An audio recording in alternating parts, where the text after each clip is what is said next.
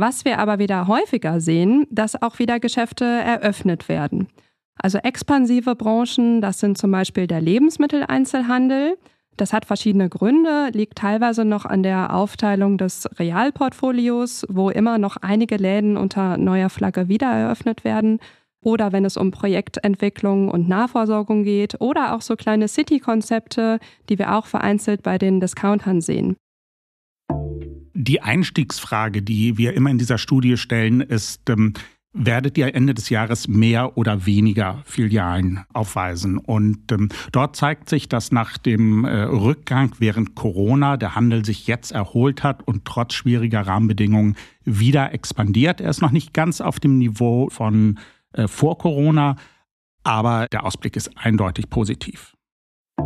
Der Handel ist ja eine ziemlich große Branche und hat natürlich sehr unterschiedliche Anforderungen. Da sind die Expansionsstrategien sicherlich auch unterschiedlich, oder? Herzlich willkommen zu den EHI Retail Insights, der Podcast des Kölner Handelsforschungsinstitut EHI. Mein Name ist Ute Holtmann und ich spreche in diesem Podcast regelmäßig mit meinen Kolleginnen und Kollegen aus den Forschungsbereichen. Wir unterhalten uns über das, was Sie in Ihren Studien zum Handel herausgefunden haben und das ist auch immer wieder überraschend. Bevor ich unsere heutigen Gäste vorstelle, möchte ich mich bei unserem Supporter des Monats bedanken, Fulfillment Tools. Das Softwareunternehmen Fulfillment Tools vereint als Spin-off der Rewe Digital Tech-Expertise mit Retail-DNA. Es vereinfacht mit seinem Order-Management-System komplexe Handelsprozesse und digitalisiert das Fulfillment von Händlern und Marken weltweit. Wir haben 15 Forschungsbereiche hier im Haus. Handelsgastronomie, Marketing, Ladenbau, Logistik und, und, und. Alles, was ein Händlerherz begehrt und einen Händlerkopf beschäftigt. Jeder Forschungsbereich macht regelmäßig Studien, für die er mit den jeweiligen Expertinnen und Experten aus Handelsunternehmen zu den aktuellen Themen spricht.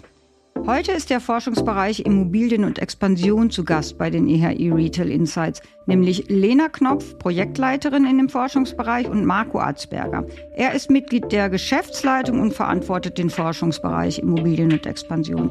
Sie stellen heute die Studienergebnisse der Studie Expansion im Handel 2023 vor.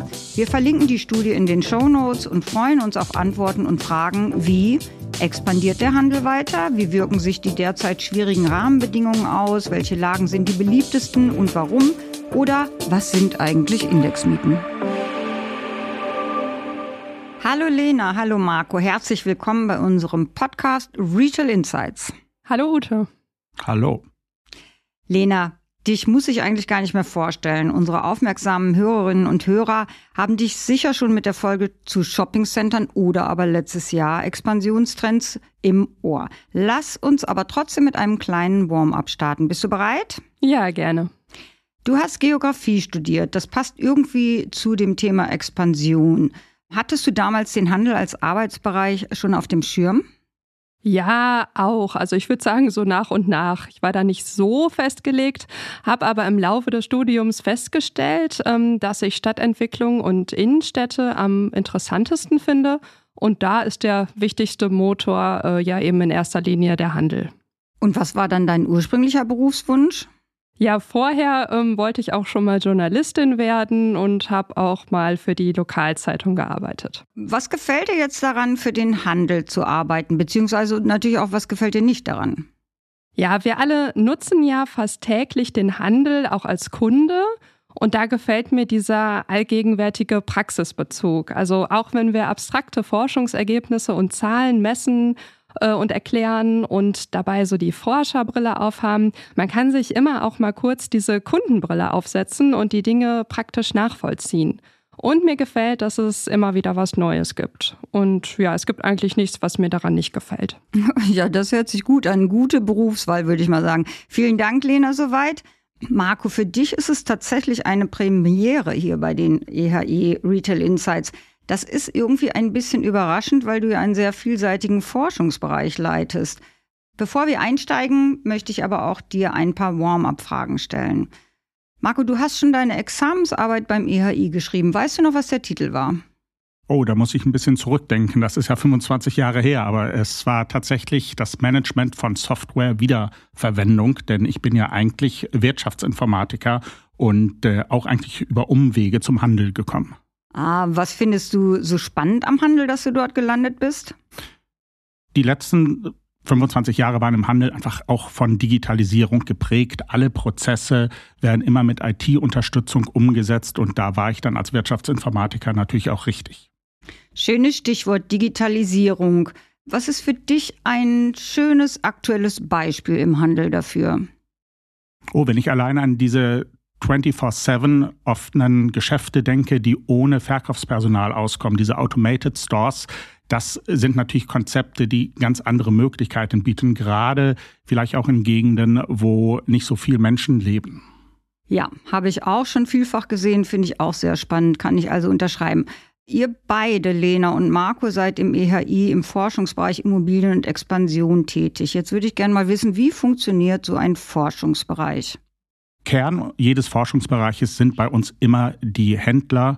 Wir laden dort zu entsprechenden Arbeitskreisen ein, wo in unserem Fall die Expansionisten und Expansionistinnen aus dem Handel auftreten und sich unterhalten, sich abstimmen, sich Themen erarbeiten. Und basierend von diesem Arbeitskreis aus entwickeln wir dann Studien, äh, Veranstaltungsformate, wie zum Beispiel unseren Handelsimmobilienkongress, den wir in Berlin durchführen ja, im, im Grunde genommen geht es ja immer darum, dass wir Informationen für die Branche aufbereiten.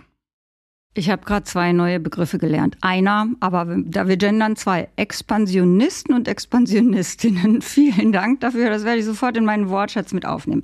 So, du hast alles schön erklärt, hast auch Studien erwähnt. Äh, ihr habt auch gerade eine Studie durchgeführt im Auftrag der Hahn-Gruppe und sie beleuchtet die Expansionstrends der Handelsunternehmen.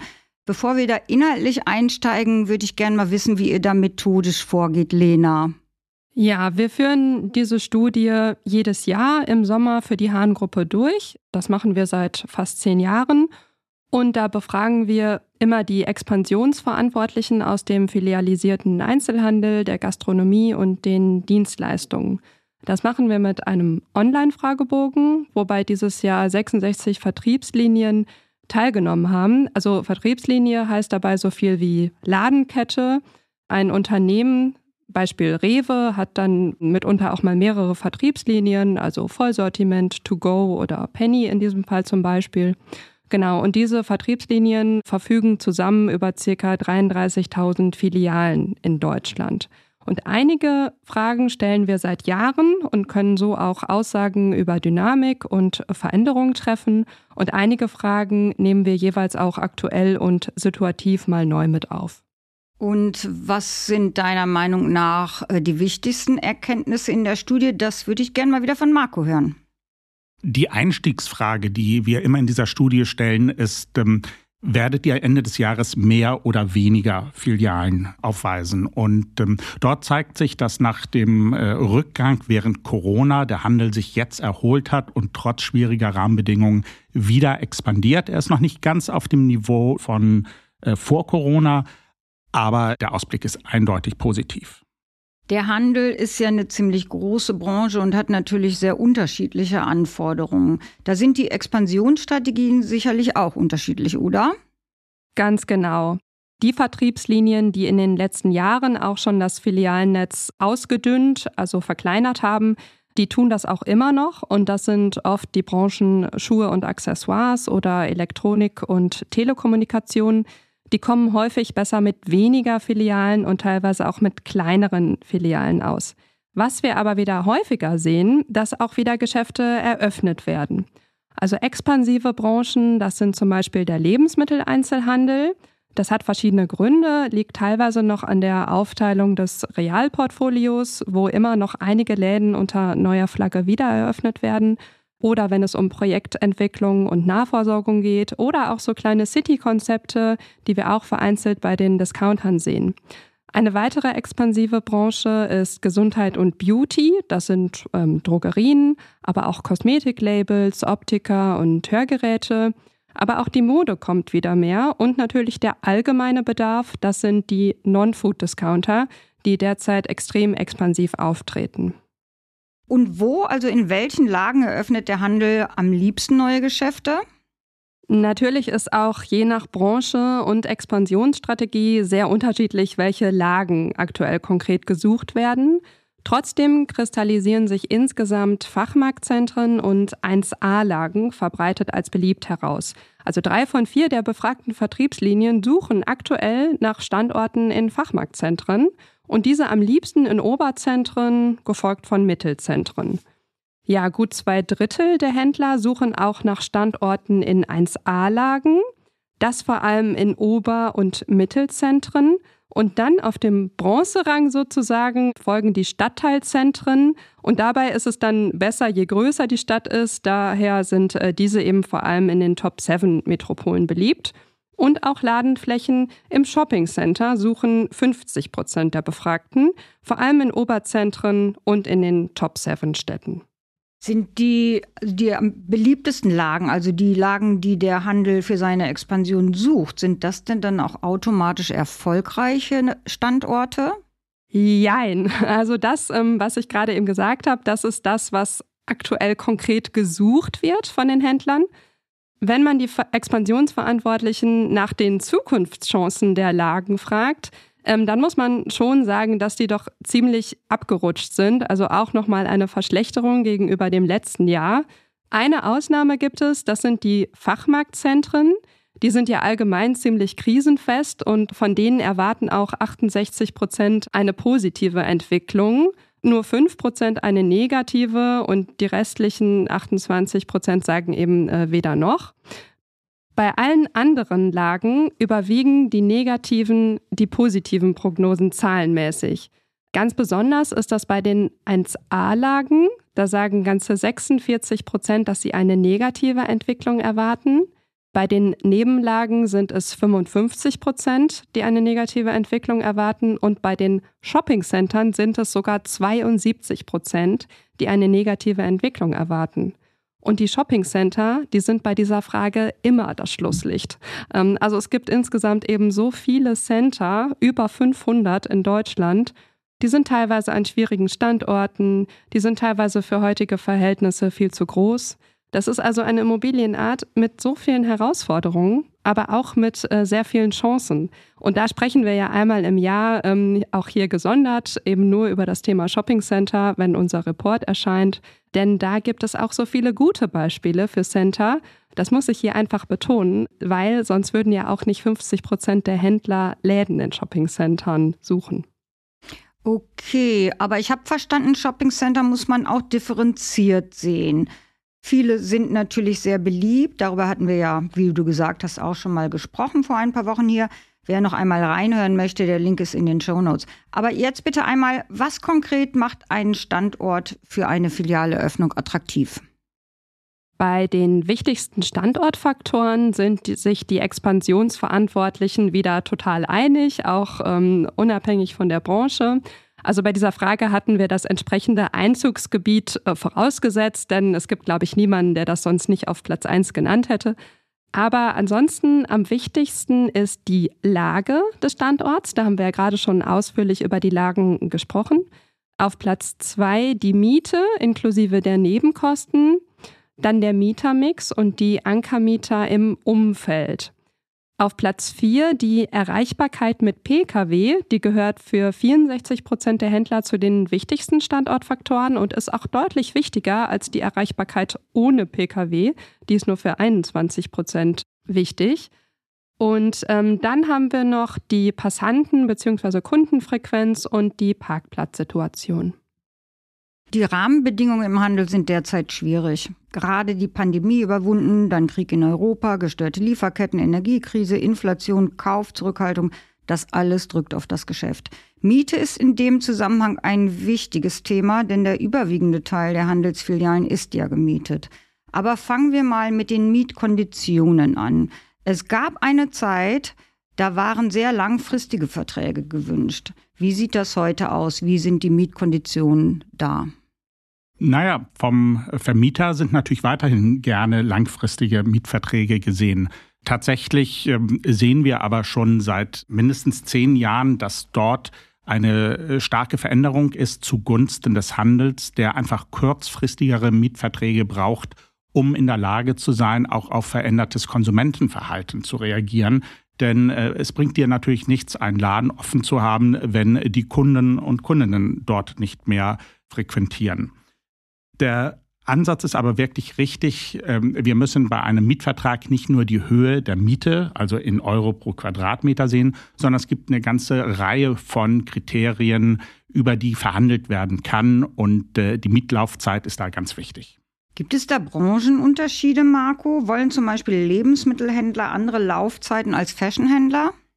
Wir sehen, dass im Lebensmittelhandel die langfristigsten Mietverträge abgeschlossen werden. Das sind in der Regel 10, 15 Jahre plus eine Option für weitere 10, 15 Jahre. Das liegt ganz stark natürlich auch daran, dass der Lebensmittelhandel in Deutschland ja auch stationär funktioniert und ähm, die Online-Anteile sehr gering sind. Das sieht in Branchen wie eben der Telekommunikation oder auch im Fashion, im Schuhbereich ganz anders aus. Und ähm, insofern muss man dort deutlich auf die einzelnen Branchenanforderungen äh, und Möglichkeiten eingehen. Und jetzt kurz Werbung in eigener Sache. Der EHI Handelsgastronomie-Kongress, die wichtigste Veranstaltung rund um das gastronomische Angebot im Handel, findet am 25. und 26. Oktober 2023 in Hamburg statt. Serviert werden aktuelle Daten, Trends, Projekte, Ideen und Lösungen für die aktuellen Herausforderungen in der Handelsgastronomie. Alle Infos dazu findet ihr auch in den Show Notes. Du hattest es gerade schon ein bisschen angedeutet, Marco. Vermieter wollen Leerstand auch vermeiden. Das ist ja eigentlich für niemanden gut. Kommen Sie den Händlern denn dann entgegen? Das Verhältnis von Handel und Immobilie ist eine Zweckgemeinschaft. Äh, beide können nicht ohne den anderen. Und insofern äh, sehen wir gerade bei institutionellen Vermietern, dass sie eben sehr genau wissen, mit welchem Händler spreche ich hier und wie sind die wirtschaftlichen Möglichkeiten des Händlers. Und dort äh, wird gerade im Shoppingcenter-Bereich ein Vermieter das gesamte Mietermix sich anschauen und eben nicht die einzelne Miete optimieren, sondern den Standort optimieren. Insofern gibt es dort langfristige Beziehungen und das ist dann immer ein Geben und Nehmen. Okay, jetzt würde ich gerne noch zu einem Thema kommen, das durchaus polarisiert. Indexmieten. Die einen sprechen von Bestandsschutz, die anderen kritisieren zu hohe Mieten. Erklär uns doch bitte erst einmal ganz allgemein, was sind Indexmieten und warum gibt es sie? Nun, wenn ich einen Mietvertrag für zehn Jahre abschließe, dann muss ich mich auf irgendeinen Mietzins einigen. Das gelingt dann. Und ähm, in der Regel ist dort dann eine Klausel dabei, dass die Miete entsprechend des ähm, äh, Preisindexes für Verbraucher angehoben wird. Das dient einfach dazu, sicherzustellen, dass die Immobilie auch partizipiert an einer Wertentwicklung und dort eben nicht den Nachteil entsteht, weil man sich für etwas festgelegt hat, was dann für zehn Jahre Bestand hat. Wenn ich das jetzt richtig verstehe, dann heißt das aber in Zeiten von der Inflation auch eine deutliche Steigerung, richtig? Grundsätzlich ist das eigentlich auch ein anerkanntes Verfahren. Wir haben natürlich in diesem Jahr und im letzten Jahr eine Situation, dass die Inflation nicht getrieben war von dem Konsum. Das heißt, weil so viel verkauft wurde, stiegen die Preise, sondern in diesem Fall hat ja die Energiekrise ganz massiv die Inflation hochgetrieben. Und insofern hat der Handel hier in diesem Jahr und im letzten Jahr die eine Sandwich-Position gehabt. Umsätze sind stagniert oder zurückgegangen und gleichzeitig stiegen die Kosten. Nach unserer Befragung ähm, haben 47 Prozent der Händler gesagt, ähm, wir haben hier steigende Mieten und ähm, deshalb war da einfach Gesprächsbedarf zwischen Händler und Vermieter. Und wie ist das ausgegangen? Ist das, würdet ihr, könnt ihr das so ein bisschen beurteilen? Ist das insgesamt so, ja, beide Seiten sind einigermaßen zufrieden ausgegangen oder, oder kann man das nicht so sagen? Es ist eine Zweckgemeinschaft, die zwischen Händler und Vermieter stattfindet und insofern musste man Lösungen hier finden. Äh, wir haben oft beobachtet, dass äh, Vermieter gesagt hat, ich setze nicht die vertraglich äh, zugesicherte und vereinbarte Mieterhöhung durch, sondern ich komme dir als Händler entgegen. Der Händler hat daraufhin seine Laufzeit des Vertrages verlängert, hat dadurch der Immobilie mehr Sicherheit gegeben, dass dort weitere Cashflows festzustellen sind. Und insofern ist dies gerade so ein Beispiel für die Kooperation zwischen Handel und Vermieter. Jetzt gibt es ja nicht nur Mietkosten, es gibt ja auch noch Nebenkosten. Bei der angesprochenen Energieknappheit sind das auch Kosten, die auf die Marge drücken. Um diese Kosten möglichst zu senken, investiert der Handel in Energieeffizienzmaßnahmen. Ich gehe übrigens davon aus, dass er das auch aus Nachhaltigkeitsgründen tut, aber natürlich ist, sind Kosten auch immer ein Treiber dafür. Wie genau macht er das?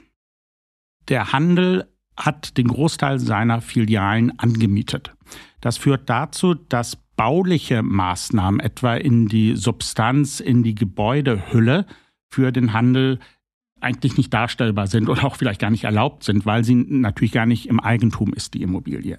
Insofern konzentriert der Handel sich sehr stark bei seinen Energieeffizienzmaßnahmen auf das Innere des Geschäftes, betreibt dort eben eine Optimierung ähm, von Licht, von äh, Kühlanlagen, wenn er im Lebensmittelhandel unterwegs ist, äh, steuert sehr viel besser aus, äh, was an, an Energie ähm, tatsächlich verwendet wird und kommt immer wieder in die Situation natürlich, dass man hier auch wieder mit dem Vermieter zusammenarbeiten muss, um äh, entsprechende ähm, Kostensenkungen durchzuführen. Wir haben auch hier allerdings festgestellt, dass 86 Prozent unserer befragten Händler gesagt haben, jawohl, unsere Nebenkosten sind gestiegen. Das heißt, man kommt eigentlich mit den Maßnahmen gar nicht hinterher, wenn die Preise so in die Höhe schießen. Ja, ähm, ich würde jetzt gerne nochmal das Thema wechseln. Ich habe nämlich einen Begriff aufgeschnappt in diesem Themenzusammenhang, äh, der unsere Hörerinnen und Hörer bestimmt auch interessiert. Was verbirgt sich hinter Mixed Use? Ja, damit sind Immobilien oder Quartiere mit Nutzungsmischung gemeint, also zusätzlich zum Handel noch Mischnutzung wie Wohnen, Büros und Co. Und wen möchten die Händler am liebsten als Nachbarn in so einem in so Mixed-Use-Objekten haben, Lena? Da gibt es dieses Jahr etwas Bewegung im Ranking, denn der neue Spitzenreiter ist die Gastronomie. Also 55 Prozent der Händler haben positive Synergieeffekte mit Gastronomienutzung und 37 Prozent sehen es immerhin neutral, also sozusagen es stört nicht. Ähm, und nur 8 Prozent beurteilen die Gastronomie an Mixius-Standorten negativ im Hinblick auf ihren eigenen Laden. Und auf Platz zwei folgen Wohnungen. Das sehen 44 Prozent positiv. Dann äh, Büros und Arztpraxen und Freizeitnutzung. Alle jeweils ähm, werden von äh, 35 Prozent als positiv äh, bewertet. Und dann folgen Pflegeeinrichtungen, Kitas und Hotels. Welche Synergieeffekte genau ergeben sich daraus für den Handel? Mixed Use ist beliebt, ähm, weil sich so einerseits die verschiedenen Geschosse optimal nutzen lassen. Das ist ja gerade bei mehrgeschossigen großen Immobilien der Fall. Aber dazu sind auch genau die positiven Synergien der Nutzung ja gewünscht, wenn diese Nutzungen gut und stimmig orchestriert werden. Denn ähm, eine Kombination von Besuchsanlässen generiert dann, wenn es gut gemacht ist, auch eine stabile Frequenz und äh, bei den Leuten eine längere Verweildauer. Ein letztes wichtiges Thema Stadtentwicklung. In Großstädten ist es noch kein gravierendes Problem, aber in kleineren und mittleren Städten macht man sich tatsächlich Sorgen, dass die Innenstädte veröden könnten. Wie reagiert die Stadtentwicklung darauf? Also ich glaube schon, dass keine Stadt, auch ganz unabhängig von ihrer Größe, ähm, sich davon ausnehmen kann. Denn ähm, alle Städte und auch alle Akteure in diesen äh, Städten müssen ja erstmal die Notwendigkeit zur Veränderung anerkennen und dann Handlungsschwerpunkte identifizieren. Das ist ja schon mal der erste Schritt und diese können ganz unterschiedlich sein. Mm, Grundlage müssen überall aber auch funktionierende Basics sein. Das sind äh, Erreichbarkeit, äh, Sicherheit, Sauberkeit. Das ist eben auch total wichtig. Und dann zu schauen, welche Besuchsanlässe habe ich, um in die Innenstadt zu kommen und wie sind diese Besuchsanlässe sinnvoll miteinander verbunden. Und der Hauptbesuchsgrund für die Innenstadt ist nach wie vor der Handel. Marco, magst du noch was ergänzen? Du siehst so aus. Ich habe ja betont, dass eben Vermieter und Mieter eine Zweckgemeinschaft bilden. Und ähm, das muss man hier natürlich auf die Stadt auch ausdehnen. Denn ähm, wenn wir uns außerhalb des Shoppingcenters äh, bewegen, dann sind wir eben nicht mehr in einem zentral gemanagten Bereich. Dort ist die Zusammenarbeit zwischen äh, Stadt, zwischen der Immobilie und dem Handel dann notwendig. Das ist auch einer der Gründe, warum wir bei unseren Arbeitskreisen immer die Wirtschaftsförderung oder Stadtmarketing einladen, dass die dort, wo wir dann gerade unseren Arbeitskreis durchführen, die Stadt vorstellen und einen Dialog beginnen mit den ganzen Händlern, die dort sind, damit deutlich wird, wir müssen hier gemeinsam an der Aufenthaltsqualität arbeiten, die Stadt gemeinsam voranbringen und das ist dann letztendlich zum Nutzen von allen. Das wäre also sozusagen die Anforderung beziehungsweise der Appell an alle, die da irgendwie Interesse dran haben, an die Stadtverwaltung, an die Händler, an die Vermieter, dass sie zu Gesprächen bereit sein sollten, richtig? Wir sehen auch, ähm, dass das bei vielen Städten und auch natürlich bei der Handel und Immobilie angekommen ist. Es gibt immer wieder Initiativen, das ganze Thema Mixed Use ist ja auch ein Ausdruck davon, dass man eben nicht abgeschottete Einkaufstempel baut, sondern eben Orte der Begegnung von Menschen, soziale Punkte schafft, wo ähm, Begegnung und wo Leben stattfindet. Und das ist der richtige Weg, den wir hier beobachten. Und als ERI versuchen wir eben eine Plattform zu sein, die diesen Dialog auch unterstützt. Das finde ich ist eine sehr schöne Einordnung hier zum Schluss. Der Handel hat auch eine soziale Funktion. Im Handel finden Gespräche statt und in Gesprächen kann man gegenseitiges Verständnis füreinander entwickeln und äh, darüber haben wir heute viel gehört. Das hat mich sehr gefreut. Ähm, ich habe wieder vieles Neues zum Handel gelernt. Das geht mir jedes Mal so, wenn ich hier im Podcast sitze, obwohl ich das ja schon wirklich lange betreue. Keine einfache Gemengelage, aber die habt ihr uns schön aufgedröselt. Ihr bleibt weiter dran an dem Thema und wir hören uns sicher bald wieder. Danke und auf bald. Ja, danke auch, da bin ich mir sicher. Ja, hat Spaß gemacht. Das war Folge 83 der EHI Retail Insights. Wenn ihr euch für weitere Studienergebnisse interessiert, abonniert am besten unseren Kanal. Und wenn ihr darüber hinaus noch Fragen habt, die Kontaktdaten des Podcast-Teams findet ihr in den Show Notes. Schreibt uns gerne eine Mail oder eine LinkedIn-Nachricht. Ich freue mich. Auf bald!